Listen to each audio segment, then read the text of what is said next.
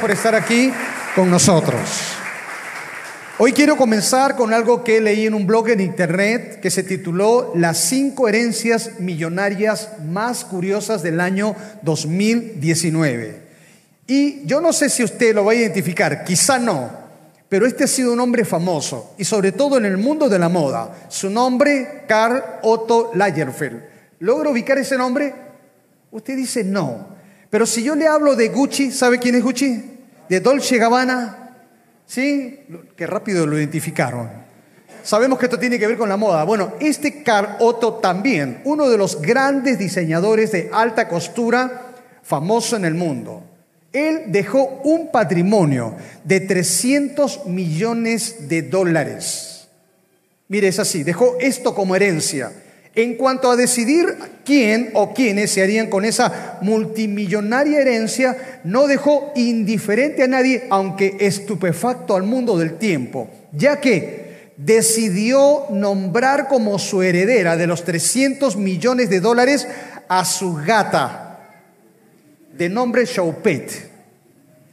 Yo digo, ¿cómo no fui dueño de esa gata? Y así la llamaba, su única heredera. Este diseñador alemán fallece el 19 de febrero del año 2019 a los 85 años en París, uno de los grandes influyentes de la moda, de la alta costura, y se dice que fue el sucesor de Coco Chanel para la firma. Conocido porque era poco expresivo, pero tenía un gran amor a este felino que evidentemente la noticia casi hace que todo el mundo se vaya hacia atrás. Evidentemente, la gata se hizo heredera de los más de 300 millones de dólares. ¿Qué tiene que ver esto con nuestro tema? Bueno, todos aquellos que un día hemos decidido abrazar la fe en Jesús, también hemos sido receptores de una gran herencia.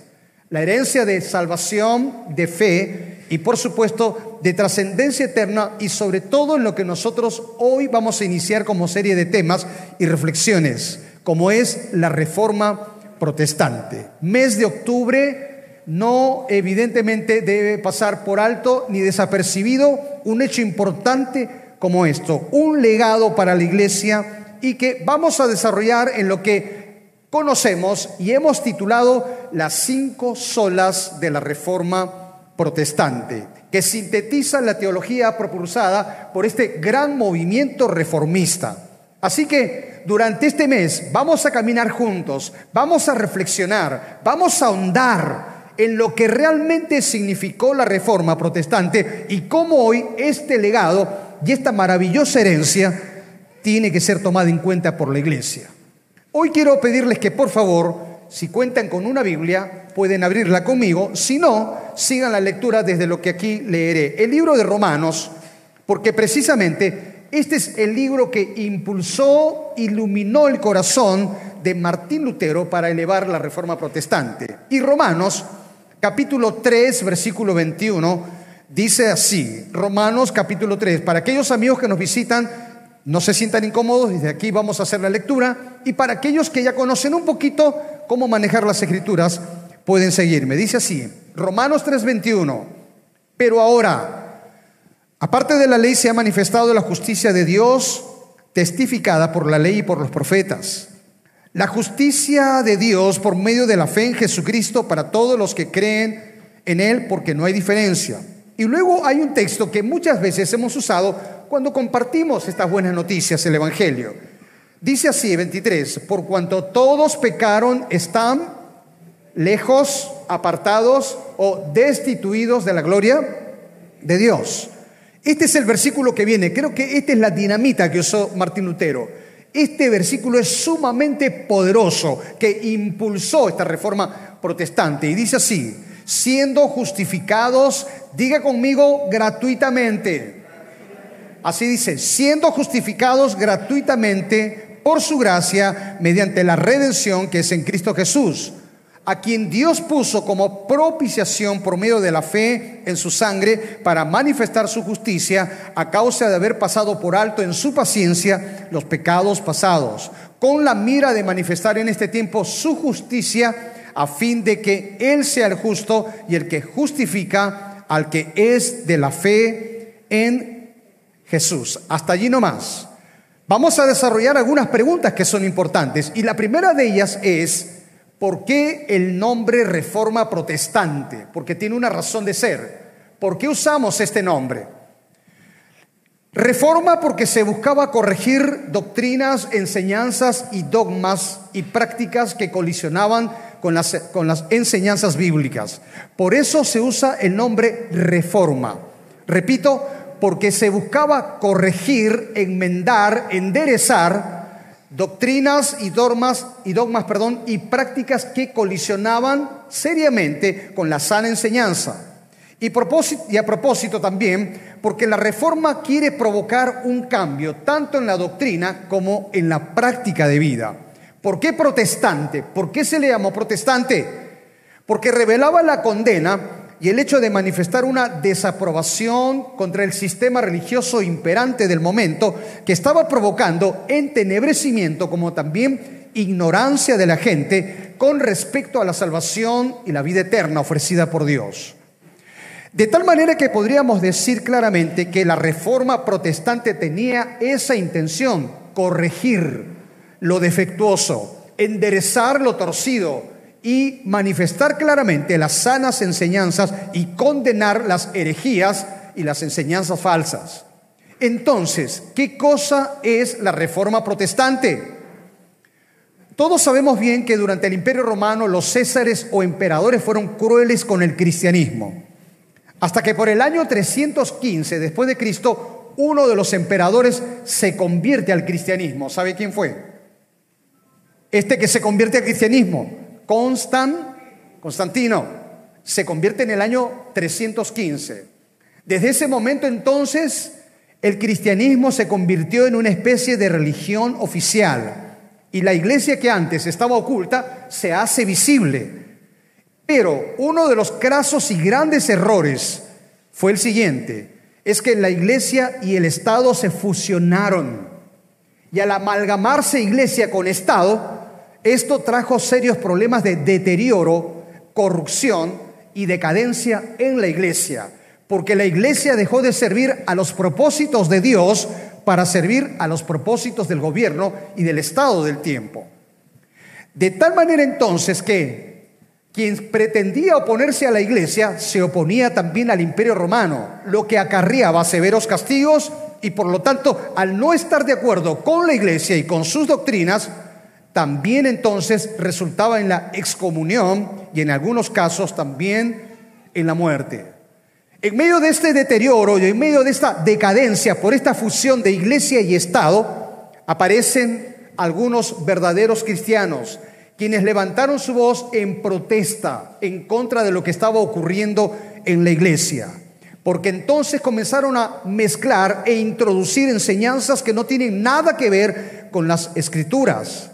De allí que los focos de resistencias levantaron su voz contra las prácticas antibíblicas y por supuesto frontalmente hacia la iglesia oficial, que en ese momento ya tenía que ver con la iglesia católica romana. Se levantaron algunos reformadores por el siglo XVI como John Wycliffe, Juan Hus y Juan Wessel en Alemania.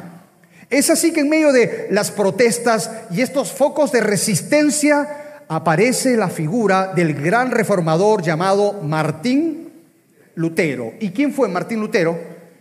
Él nace en Alemania en 1483, de familia muy humilde. Sin embargo, su padre se empeñó por darle la mejor educación.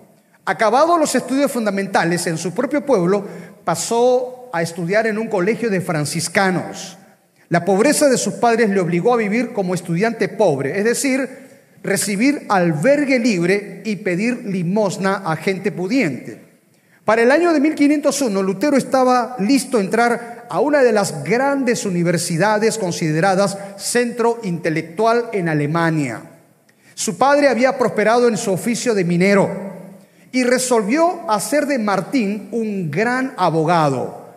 Es así entonces que para el año 1505 comenzó a progresar en su carrera de abogacía hasta que de pronto tomó una decisión drástica y radical y por lo tanto ingresó al monasterio de los agustinos, de donde más tarde se hizo monje agustiniano. Él tenía una profunda inquietud espiritual con respecto a su salvación, anhelaba el perdón, no tenía respuestas, simplemente tenía todo aquello que había recibido como monje agustiniano. No solamente esto, sino que también dentro de las prácticas monásticas, Martín Lutero había tomado la costumbre de flagelarse, de golpearse el cuerpo, porque en alguna medida quería calmar ese sentido de culpabilidad ya que la Biblia dice de que todos son pecadores, no hay ninguno justo, no hay ninguno bueno, él quería encontrar paz en su alma en relación a esto, pero no lo hallaba ni en las tradiciones, ni en los ritos, ni en el flagelo propio que se aplicaba, hasta que de pronto un día Martín Lutero tomó una gran decisión, escudriñar las sagradas escrituras. Y es así que cuando se encuentra con el libro de Romanos, el libro que hemos leído, él logró comprender que el perdón de Dios no se alcanza por las penitencias, ni las buenas obras, ni por mérito personal, simplemente se recibe por gracia porque Cristo lo hizo todo en la cruz. Y lo entendió así. De tal manera que después de dos años de gran lucha interna en el corazón, él entendió que solo somos justificados por la fe de manera gratuita y por lo tanto, justificados pues por la fe, comprendió lo que dice la Biblia, tenemos paz para con Dios. Amén. Tremendo mensaje. ¿Por qué entonces se genera la reforma protestante? Lutero lee las escrituras. Evidentemente el Espíritu Santo iluminó la mente y el corazón de Lutero y él experimentó lo que se conoce como el nuevo nacimiento. Experimentó la regeneración, un cambio de vida y entendía que Jesús estaba en su vida ahora. Y entonces, ¿cuál es la razón por la que se genera la reforma protestante? Después de las lecturas en las Sagradas Escrituras, Lutero decidió hacer algo más. Si bien es cierto, hay muchos factores que dieron origen al desacuerdo de los reformadores, el enfoque principal que impulsó la reforma protestante tenía que ver con la venta de indulgencias. Diga conmigo indulgencias. Quiero que usted recuerde esta palabrita, porque las indulgencias provocaron la protesta y evidentemente provocaron que Martín Lutero levantara su voz en contra del sistema religioso. Pero, ¿qué eran las indulgencias? La palabra indulgencia significa de la voz latina bondad, también remisión y favor que en la práctica católica romana tiene que ver con el perdón total o parcial de los pecados cometidos, otorgada por la autoridad de la Iglesia, ideada y difundida por el Papa León X y ciertamente donde se estableció un tipo de tarifa o pago para hallar el perdón y consecuentemente ir al cielo. Por supuesto que en el siglo XI comenzó la práctica de otorgar las indulgencias plenarias, es decir, la remisión de todas las penas temporales por los pecados. A finales del siglo XII, la, concesión perdón, de indulgencias creció tanto. Clérigos se dedicaron a conceder indulgencias a cambio de dinero y afirmaban que estaban en la condición de perdonar pecados. Estos predicadores de indulgencia comenzaron a recorrer ciudades, aldeas y pueblos, ofreciendo su servicio como si fueran comerciantes. Para el siglo XIII, la creencia de las indulgencias había corrido, se había diseminado totalmente, al punto tal entonces que muchos obtenían indulgencias para hallar el perdón y los vivos podían obtener indulgencias por las almas muertas a fin de que ellos no vayan al purgatorio. De tal manera que podían sacarlas del estado intermedio como es esto. Es decir, que encontramos que una serie de enseñanzas y una serie de dogmas comenzaron a cada vez más calar en la iglesia oficial, pero que la estaba desnaturalizando escrituralmente hablando. Estaba distorsionando el sentido de la verdad. De tal manera que la compra de indulgencias llevaba a una serie de sucesiones de corrupción, y cabe decirlo claramente. Para el siglo entonces XIV, la venta de indulgencias, al igual que las peregrinaciones a los lugares llamados sagrados, se convirtió en un gran negocio para la iglesia. Cada vez más entonces las cosas iban de mal en peor. Encontramos entonces que esto comenzó a evolucionar. Se vendió en primer lugar como el perdón de pecados ya cometidos. Y luego las indulgencias se vendieron para los pecados que una persona podía cometer en el momento o podía cometerlos al día siguiente también. Hasta que esto comienza a salir a, la luz. Y el pueblo comienza a abrir los ojos por la reforma protestante, dándose cuenta que esto no tiene nada que ver con la Biblia. Esto era puro engaño. Una de las personas que se dio cuenta que esto era puro engaño y simplemente era una, una forma y manera de sacar dinero, estaba cansado, estaba harto. Y entonces tomó una determinación sutil, se acercó a un clérigo y le dijo, ¿es posible que yo compre indulgencias por pecados que yo cometí en el pasado para que sean perdonados? Sí. Pero también es posible que yo compre una indulgencia para que los pecados que yo cometa en este momento o que cometa de aquí a una hora o mañana también se perdonen. También puedes comprar las indulgencias. ¿Está usted seguro? Sí. Y este hombre decidió comprar, pero llevaba la ira. Él quería tomar un tipo de venganza porque le habían sacado dinero estos clérigos. De tal manera entonces que compró y le dijo, ¿estás seguro que lo que estoy comprando hoy como indulgencia me va a servir para perdón de lo que voy a hacer ahora o mañana? Sí. ¿Estás seguro? Sí. Decidió dejar todo de lado, se remangó la camisa y le dio de alma al clérigo. Y le dijo, usted no me puede decir nada porque mi pecado ya fue perdonado por esto también. De tal manera entonces que las cosas comenzaron a correr fuertemente. Para el siglo XVI, y esto está en la historia, no estamos inventando nada. Usted puede revisar hoy que tenemos internet mucho más. Investigue. Pero para el siglo XVI, con el fin de levantar fondos para la construcción de la Catedral de San Pedro, el Papa León X hizo una campaña especial para vender indulgencias. Y para que usted sepa bien, la Basílica de San Pedro en el Vaticano se construye con dinero de las indulgencias. Juan Texel, uno de los frailes dominicos, se convirtió en uno de los propagadores y vendedores más famosos de indulgencias directamente designado por el Papa del momento. Él decidió vender indulgencias por toda Alemania y cuando llegaba a un pueblo mostraba el documento oficial del Papa y donde todos los sacerdotes, monjas, dirigentes del pueblo, rectores de colegios, estudiantes y todos Salían a recibir a Juan Texel con estandartes, con velas, con cánticos, formando una gran procesión. Las campanas repicando y los órganos tocando, evidentemente lo acompañaban hasta la puerta principal de la iglesia. Allí en la iglesia principal, donde Juan Texel llegaba, se colocaba una cruz roja en medio y el estandarte papal. Cualquiera podía imaginarse seguramente que estaba recibiendo al mismo Dios. Al frente de la cruz se colocaba, sí, la cruz y al frente de ella se colocaba un gran baúl para recibir dinero. Y la gente convencida de varias formas, ya sea por sermones, por himnos, procesiones y boletines, allí estaban de alguna manera seducidas para comprar las indulgencias.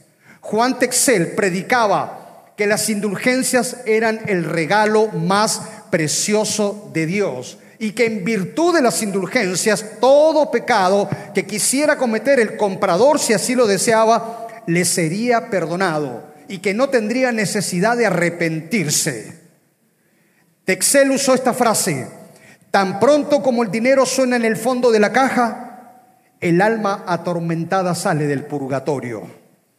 Por este motivo, ricos daban grandes donativos y pobres vendían todo para poder hallar el perdón y para evitar el tema del purgatorio, tanto ellos como sus seres queridos que ya habían partido. Nosotros sabemos bien que esta enseñanza y práctica desvirtúa totalmente la obra expiatoria de la cruz. ¿Por qué? Porque la Biblia dice algunas cosas importantes. Número uno, el único quien tiene poder y autoridad para perdonar pecados es Cristo. Si confesamos nuestros pecados, Dios es fiel y justo para perdonar nuestros pecados y limpiarnos de toda maldad. Y Cristo lo corroboró. De tal manera que los religiosos lo cuestionaron, pero Jesús dijo, para que sepan que el Hijo de Dios tiene autoridad para perdonar pecados y lo hacía. Hay poder en el sacrificio de Cristo. Solo Él puede perdonar pecados. Ningún ser humano, ninguna persona está facultada o facultado. No tiene la prerrogativa de perdonar y remitir la falta de nadie. ¿Por qué? Porque todos somos pecadores. Porque estamos muertos en nuestros delitos y pecados. Y nadie está en la condición de hacer esto. Solamente el Hijo de Dios. Y en segundo lugar, no hay ninguna idea tal de purgatorio en la Biblia. No se enseña esto en la Biblia. Es pura falacia. Por eso entonces no existe estado intermedio. Y por eso la Biblia es tan clara. Cuando dice Hebreos capítulo 9, versículo 27, claramente está establecido para aquellos que mueren y después de esto, purgatorio, no, dice juicio, claramente. Por eso entonces que encontramos que hay que tener tanta luz y claridad a la luz de las sagradas escrituras de lo que se está diciendo aquí. Entonces se inicia la reforma protestante. La situación había llegado al punto de clímax, de indignación, al punto que Martín Lutero protestó contra todo el sistema de falsas enseñanzas. Y para el siglo XVI, escuche bien esto, un 31 de octubre de 1517, ¿qué hizo Martín Lutero? Clavó las 95 tesis o propuestas en la iglesia de Wittenberg en Alemania, dando inicio a la reforma protestante desatando un gran huracán de gran envergadura. Quiero que usted recuerde bien esta fecha, 31 de octubre. Nuestro legado en el mes de octubre no es Halloween. Nuestro legado no es la canción criolla. Nuestro legado en octubre es precisamente lo que ocurrió en este tiempo a través de la reforma protestante. Para Martín Lutero la venta de indulgencias era una estafa y un engaño con respecto a la salvación de las personas. Las 95 tesis difundieron rápidamente por toda Alemania claramente lo que enseña las escrituras. ¿Y qué cosa ayudó a diseminar? ¿Qué cosa ayudó a difundir la tesis de, de Lutero? Para ese tiempo ya estaba la imprenta, creada por quién? Por Johannes Gutenberg se inicia un gran movimiento claramente transformador, renovador. Por supuesto que la iglesia del momento no se quedó de brazos cruzados y se hizo lo que se conoció como la contrarreforma católica que incluyó la reafirmación de algunas doctrinas, como por ejemplo la doctrina de la transubstanciación. ¿Puede decirlo conmigo? No, no, no, dígamelo bien. ¿La, la doctrina de qué? De la Transubstanciación. La doctrina de la... Eso es. ¿Y esto qué cosa enseña?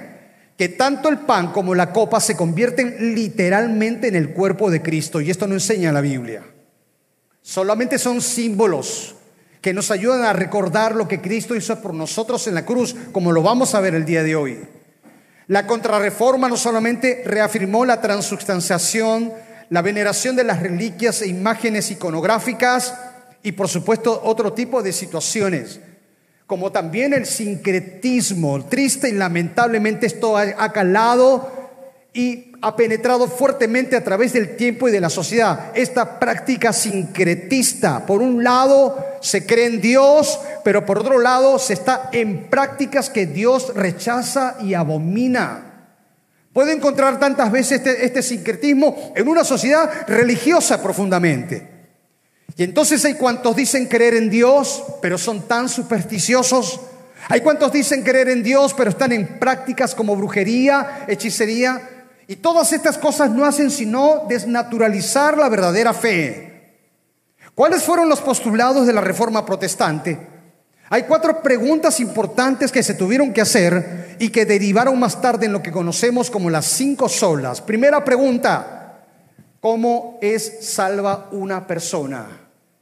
Segunda pregunta, ¿quién es la autoridad suprema en la iglesia? Tercera pregunta, ¿qué es la iglesia? Y cuarta, ¿cuál es la esencia de la vida cristiana?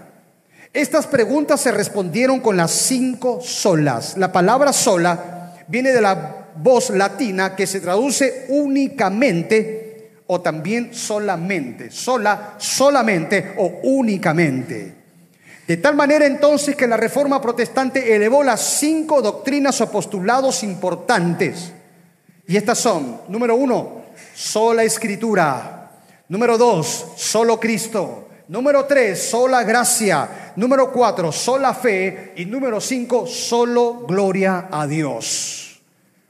De tal manera entonces que la reforma protestante fue necesaria para regresar a la iglesia a través de todo el mundo a la correcta doctrina y a la enseñanza bíblica, tan importante como tiene que ser. Amén. ¿Cuántos dicen amén? Este es el legado, esta es la herencia. Y la primera sola es la que aparece en la diapositiva. Sola escritura. Esto afirma la doctrina bíblica de que solo la Biblia, escuche bien esto, solo la Biblia es la única autoridad para todos los asuntos de fe y práctica. La escritura y solamente la escritura es la norma por la cual todas las enseñanzas y doctrinas de la iglesia deben de ser medidas. Y eso lo entendió Lutero. Él entendió que la Biblia en su mensaje es no negociable. Y cuando miramos las páginas del Nuevo Testamento encontramos que los seguidores de Cristo, los discípulos, los apóstoles, tenían esto muy en claro. Cuando usted mira al gran apóstol Pablo, el gran defensor de la fe, usted mira entonces en las cartas exhortativas que él le dice a Tito, tienes que ser retenedor de la palabra fiel, tal como ha sido enseñada para que puedas exhortar con sana enseñanza. Recuerda lo que dice Primera de Timoteo capítulo 3 versículo 15. La iglesia tiene que ser columna y baluarte de la verdad. El mismo apóstol dice en estos tiempos claramente que algunos apartarán el oído de la verdad de Dios y apostatarán. La palabra apostatar significa que abandonarán la fe. Y abandonarán la fe porque rechazarán la verdad de Dios y abandonarán apostatando porque escucharán espíritus engañadores a doctrinas de demonios. De allí que Pablo le decía a Timoteo, tienes que nutrirte. Escuche bien la palabra nutrir. Tienes que nutrirte con las palabras de la fe y de la buena y de la sana doctrina. Vale decir una vez más, ¿de qué tenemos que nutrirnos? De la sana enseñanza de la sana doctrina, de lo que enseña realmente la Escritura, que esto es importante. Y podemos ver entonces en términos naturales que hay cuantos están bien nutridos, están bien papeados. Y usted los mira, wow, estás bien, se te ve bien, se te ve muy bien físicamente. Y aunque naturalmente y físicamente están bien nutridos, por dentro espiritualmente están totalmente desnutridos, porque no crecen en la palabra porque no escudriñan las escrituras, porque no conocen el mensaje de la verdad absoluta de Dios revelada aquí, ciertamente. Hoy hay una seducción sutil que está llevando a muchos a corrientes peligrosas con vientos de doctrinas engañosas. Por eso Pablo le decía claramente a Timoteo en primera de Timoteo 4:16, ten cuidado de ti mismo y de la claramente doctrina. Lamentablemente muchos están siendo arrastrados por la corriente del error. Y lo triste es que son personas que no tienen un encuentro diario con las escrituras. No hay palabra, no hay lectura. Han dejado de estudiar concienzudamente la Biblia y cada vez más caen en el engaño y son vulnerables espiritualmente frente a esto. Por eso entonces la voz del profeta se levanta claramente y dice, mi pueblo fue destruido porque le faltó conocimiento. Hemos olvidado que la reforma protestante tuvo su fundamento en las sagradas escrituras. Es triste ver cómo hoy la teología liberal y la iglesia secularizada está cada vez más abandonando las escrituras para abrazar filosofías y corrientes mundanales y humanistas. Hoy quiero decirte en el nombre del Señor, a la ley y al testimonio, y si no hablan conforme a esta palabra, no les ha amanecido. Y tenemos que entender esto. Por eso entonces todo veredicto tiene que estar a la luz de las escrituras. Segunda de Pedro capítulo 1 versículo 20, 21 dice que la, la palabra no fue traída por voluntad humana, sino que los santos hombres de Dios hablaron siendo inspirados por Dios. Por eso tenemos que entender esto. Y tenemos que comprender esto que se está diciendo acá. La inspiración es aquella actividad propia del Espíritu Santo ejercida sobre, dentro y a través de la mente y personalidad de los escritores sagrados, en virtud de la cual fueron estos capacitados para declarar o registrar sin incurrir en error ni contradicción alguna la revelación de Dios. Se trata de la intervención sobrenatural de Dios al hombre en el hombre y por medio del hombre. Sola escritura, tremendo postulado, tremenda columna, legado vital de la reforma que tenemos que entender. Sola escritura significa que ella es inspirada por Dios. Sola escritura significa que la Biblia está completa en sí misma. Sola escritura significa que las escrituras son inerrantes. No contienen errores ni se contradice. Sola escritura dice que la Biblia es infalible incapaz de guiarnos al error. La Biblia como autoridad suprema, sola escritura, no nos permite hacer uso de la interpretación privada para torcer o contradecir su mensaje, sino que sola escritura juzga a la iglesia y sus maestros y no al revés. Sola escritura requiere de hombres y mujeres que manejen bien la espada del Espíritu. ¿Y cuál es la espada del Espíritu? Perdón, la palabra. A mí me gustaría saber en esta oportunidad, antes de cerrar, cuántos han traído la espada del Espíritu. La tiene allí. Levante esa espada, vamos. No importa, los celulares también. O los tablets, como quieran. Sí, está bien, la espada del Espíritu. Hay que trazarla bien. Léala cada día. Creo que tenemos que entender el grave riesgo y gran peligro que corremos si no conocemos las escrituras. Tal es así que Jesús fue tan claro y nos exhortó y claramente nos dijo en Juan 5:39, escudriñad las escrituras porque ellas dan testimonio de mí. El ejemplo de los de Berea en Hechos capítulo 17. Pablo les estaba hablando, Pablo estaba anunciando, Pablo estaba predicando, pero ¿qué hacían los de Berea?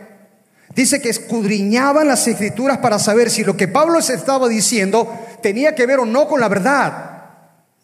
Querida iglesia, tenemos que ser el pueblo de la palabra de Dios. Tenemos que ser la iglesia de las sagradas escrituras como tiene que ser. No somos llamados a anunciar un mensaje filosófico, humanista, político, cualquiera sea este. Somos llamados a anunciar la palabra, el Evangelio de Dios, que es poder para cambiar vidas. Y yo digo amén a eso. Yo no sé si usted dice amén, pero el Evangelio es poder de Dios. Y esto es lo que hizo ciertamente la reforma protestante. Levantó en alto la palabra. Precisamos entonces elevar nuestras súplicas. Necesitamos elevar nuestra oración al cielo y rogar a Dios que levante a hombres y mujeres como Martín Lutero, valientes, que no tengan temor, que no tengan vergüenza y que estén dispuestos a ir contra la corriente.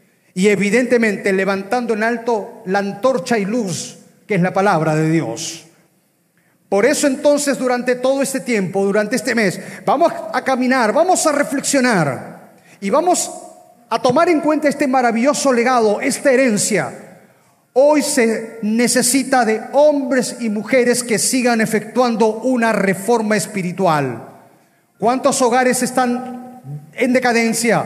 ¿Cuántos matrimonios están quebrados? ¿Cuántas vidas en adicciones? ¿Cuántos hombres y mujeres en un hoyo de desesperación? Ellos necesitan entender que el Evangelio puede cambiarles y que el Evangelio es poder de Dios. Amén. Y para salvación. Esta pandemia tiene que llevarnos a entender que hoy más que nunca tenemos que ser el pueblo de la palabra para anunciar la palabra como tiene que ser. Déjame terminar y decirte en esta oportunidad, escudriñas cada día las escrituras. Mire cuántas Biblias están en el anaquel, cuántas Biblias están en los estantes, adornando las bibliotecas, adornando las oficinas o siendo parte del adorno en la casa. Y ahí están, llenas de polvo, sin que nadie preste interés. Y entonces estamos viviendo en una pobreza espiritual sabiendo que podemos tener una gran riqueza a la luz de la palabra de Dios.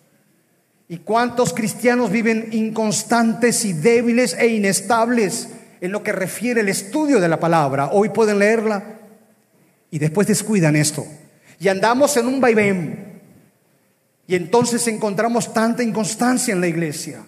¿Usted quiere ser un cristiano firme en el Señor? ¿Usted quiere ser un cristiano fuerte en Cristo? ¿Usted quiere ser un instrumento en las manos de Dios?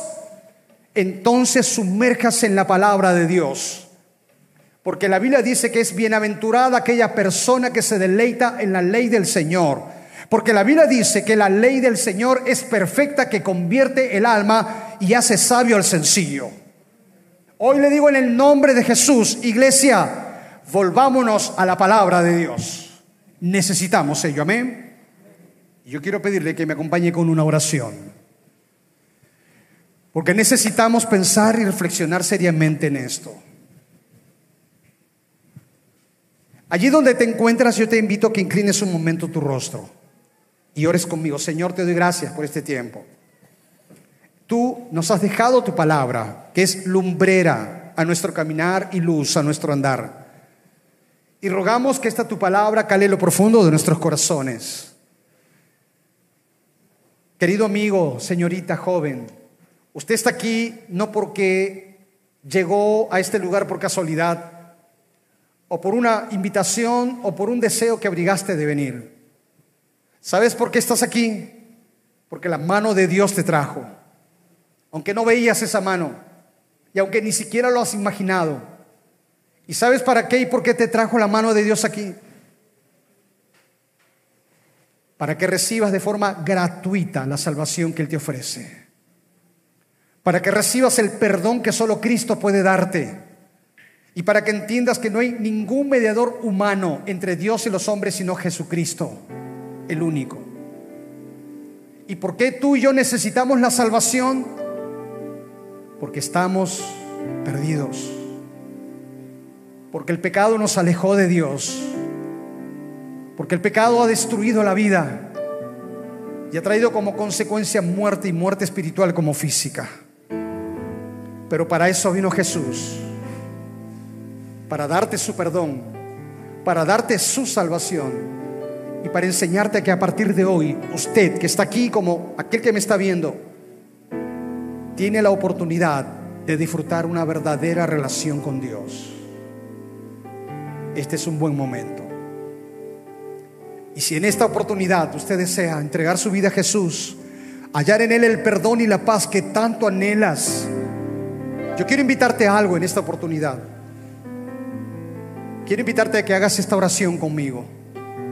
Una oración muy breve, pero que espero que para ti sea significativa.